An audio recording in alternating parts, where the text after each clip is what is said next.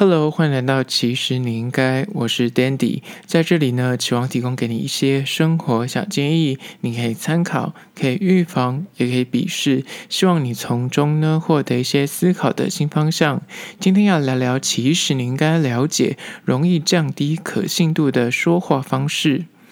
今天要来关于说讲话。会让人家觉得很油条，或是让人家觉得很不想信任你。有时候呢，有些人就是话不多，但是他只要愿意开金口说话，给出一些意见，无论他说什么，有些人就会对他就是深信不疑，讲话就会自带一种满满的信赖感。又有另外一些人呢，口才一流，辩才无碍，但是哪怕他讲的头头是道，讲了天花乱坠，但是就是无法让你由衷的相信他。口中说出来的一字一句，为什么会这么大的差异呢？就是在于说，讲话是否有可信度这件事情。所以，想要提升你说话的可信度，以下五点提供给你做参考。首先，第一个很容易降低你说话可信度的说话方法呢，就是一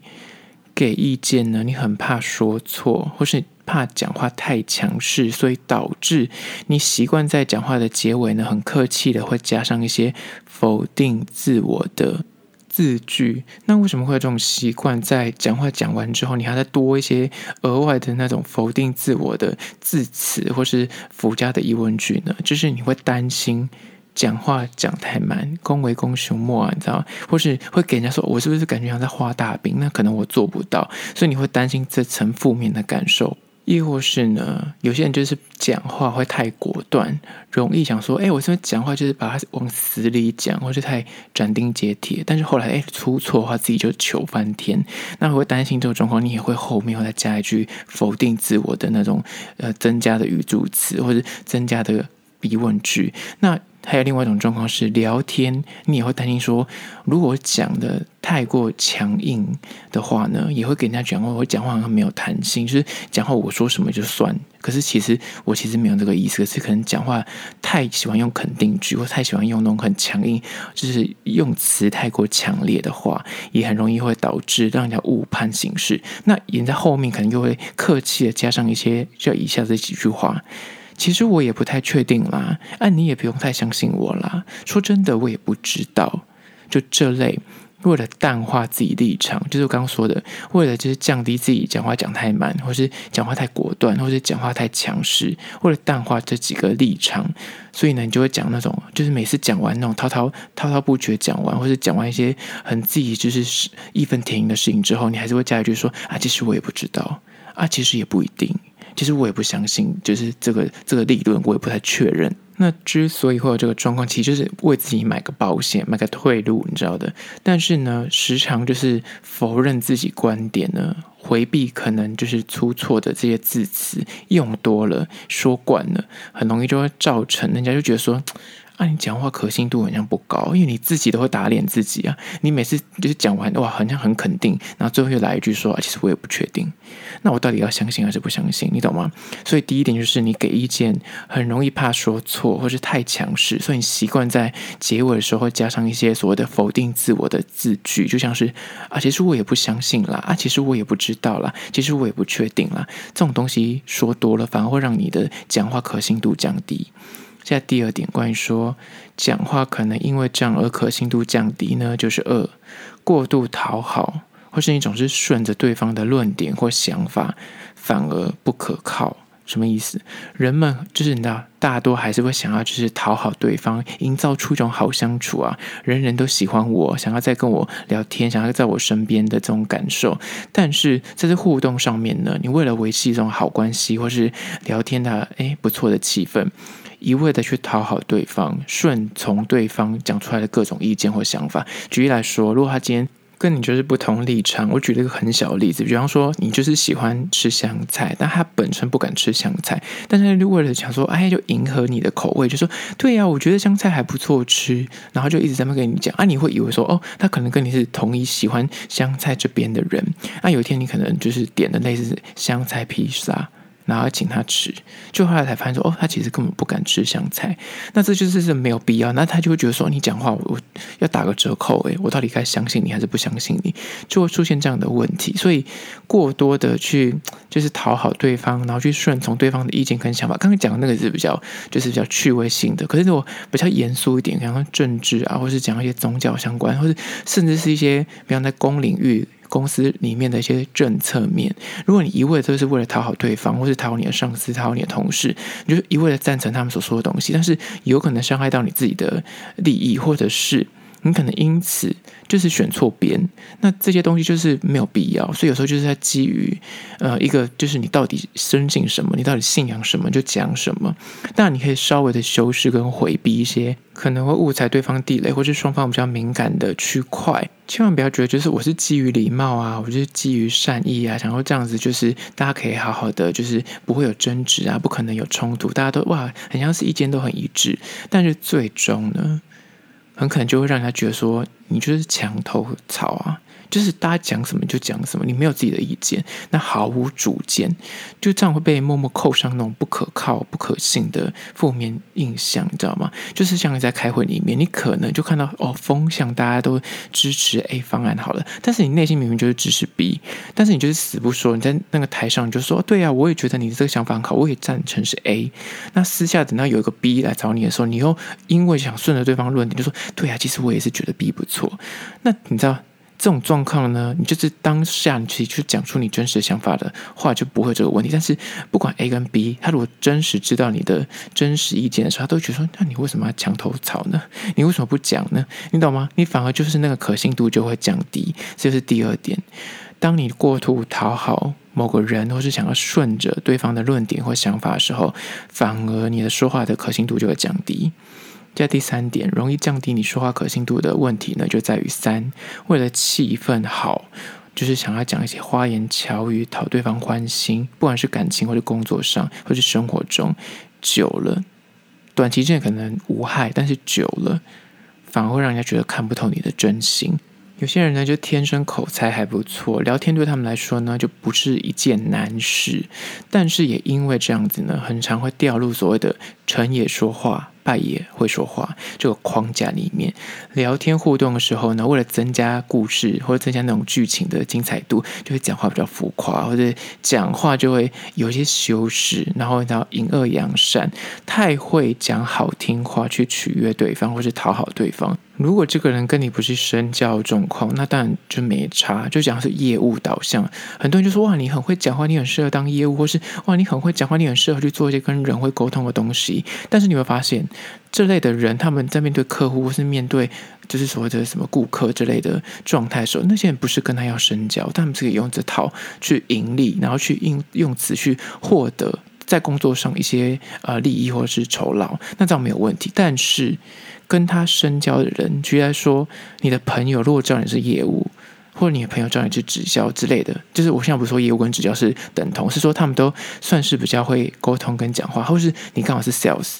然后你刚好在卖卖衣服或卖鞋子，你可能对客人他就是知道他当然知道你是就是 sales，所以你可能会有业绩压力，或是你可能就是很会行销。但是你的朋友如果知道你是 sales，你在跟他讲话的时候，他就有一层顾虑，觉得说你到底跟我讲真话讲假话，你懂吗？或是那种所谓就是很会撩妹、很会撩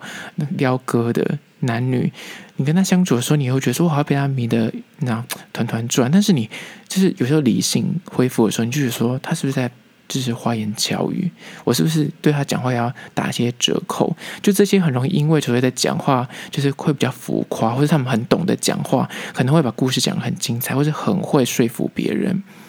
就会让那些不懂讲话的人会害怕跟他说话的时候，我是不是会被他骗？或是？他因为太厉害，所以有他如果想要骗我，或想要欺瞒，或想要蒙骗我的时候，我很难看得穿。他就会担心说，我很想会被你耍得团团转，所以呢，因此会容易被冠上一些所谓的不老实、会骗人的外在形象。而这可能就是会沟通、会聊天的人的原罪。所以第三点就是。为了气氛，你可能会哎巧言令色的讨对方欢心，很会讲话。但是久了，有可能你要你要秉持着真心。有时候，那有些过度夸张的言辞。如果是这个是你的，就是你需要深刻对待，是你的另一半，或是你的朋友，是你的至亲好友的话，讲话真的就不用这么的浮夸，讲话就不用这么的讨好，不用的想要去营造出一个很棒的气氛，或是想要一直说服对方，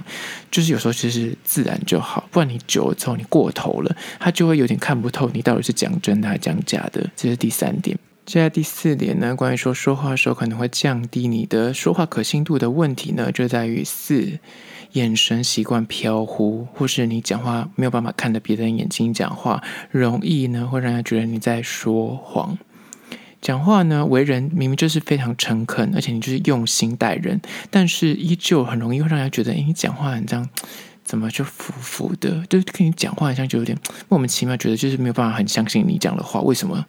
因为你聊天互动的时候，你可能有对视恐惧。什么是对视恐惧呢？就是你讲话的时候无法看着别人的眼睛跟他聊天跟对话，就是在面对面的沟通说话的时候呢，你就是无法。就是眼睛看到他对方，你会觉得压力好大，无法承受那个压力，所以你眼睛一定会飘开，可能会左右看啊，或是你就是干脆不看他，就看看桌面，或是看他的衣服，这样子跟他讲话，或是就是你尽量会回避跟他讲话的可能，就至少就是就一定不会跟他眼神有接触。那这样的讲话方法呢，很可能就给人家一种你是不是在隐瞒，或是你是不是讲话是不是有所疑虑，或是讲话你现在讲的东西你也不确定，所以你才没有办法看着我眼睛讲话。所以千万要留意，就是第四点，讲话眼神飘忽，或是不敢看别人的眼睛，很容易会让人觉得你在说谎。那对于对视恐惧这件事情，之前有做过一集叫做对视恐惧，大家也可以去听一下。现在第五点，关于说。讲话可能会降低你的说话可信度的问题呢，就是五回话呢太过轻浮，或是太使用贴图。梗图或是俏皮的网络用语，这东西呢，不是说不能够用哦，因为你习惯用通讯软体沟通大小事，就担心文字没有兴趣嘛，担心可能啊，就是没有表情啊，就没有那种面对面视讯的话，只用文字聊天、文字沟通，可能会降低了那个双方可能会误解，所以你就很喜欢用那种表情符号 emoji。或者偶尔会用一些俏皮的贴图啊、梗图啊，或是网络用语，有些网络什么掰布、什么咩噗，就这些东西。如果你对应的人是你的亲朋好友、你的死党，或是你的情人、另一半，只是调情，或是就是一般的闲聊打屁的话。那当然没有问题，而且他就是很轻松，可以搞笑嘛，所以这个气氛会很 OK。但是我跟你讲，很多我现在遇到很多年轻人刚出社会，或是可能工作一阵子，但是就是很年轻的，就是新鲜人来说，他们有时候会跟你用那在公事的群组讲话的时候，他们也会用很多这种俏皮话，或者用 emoji 在回复你，甚至。我还看过有些那种专业信件沟通的时候，他也是用这种方法在跟你对谈。他甚至会贴一些梗图在他那个信件里面，或是嗯那种群组视窗，他也会用梗图回你。那这种东西，如果里面有一些比较长辈的人，他们可能就不懂你这个逻辑，或是你用一些词就是 OK，就是没有问题什么之类，他就是故意用注音文，或是用那种呃相近词，他是为了形塑出一种俏皮、很轻松的样子，但是。如果那个群组里面是有一些比较长辈，或是那个对方你根本没有办法判断说对方的人到底是年纪多长的客户，或是真的就是你面对的是怎样的人，那你这样子的对应，他就觉得说你很轻浮，那你讲话就会觉得你很没有分量，他就会对于你这个人的信任感就会打个折扣。这东西可能大家是近期才会慢慢出现，以前可能不会有这方面的疑虑，因为现在就是梗图啊，跟那个什么，大家会买很多俏皮的贴图，或是 emoji 很泛滥。我觉得这东西用在自己的亲朋好友身上没有问题，但是用在一些就是客户往来或是专业的那种信件，你跟你的上司在回信什么之类，有时候可能还要留意一些这样的问题，不然相对大家就没有办法取信于你，会觉得说你也要把这件事情看得很像很轻松，感觉你在跟你朋友聊天。大家可能在讲一件很严肃，可能就是那个金额很高的事情，那是个需要认真去对待的事的时候，可能就要稍微留意一下你的回应方法，有可能会让人家觉得你是无法对你有信任感。好了，今天就分享了五点关于说这种会降低可信度的说话方式，可能要稍微留意一下，不然大家会觉得你很油条，没有办法相信你说的话。最后还是要说，如果你对今天的议题有任何意见跟想法，想要分享的话呢，都欢迎到资讯栏位的 IG、YouTube，那么去订阅、留言，写下你的意见或想法，或是你想提出的疑难杂症，我都一一的私讯回复。那如果是用 Apple Podcast 的话呢，也欢迎到那边去留下五星的评价，写下你的意见，我都会去看哦。好啦，就是今天的，其实你应该下次见喽。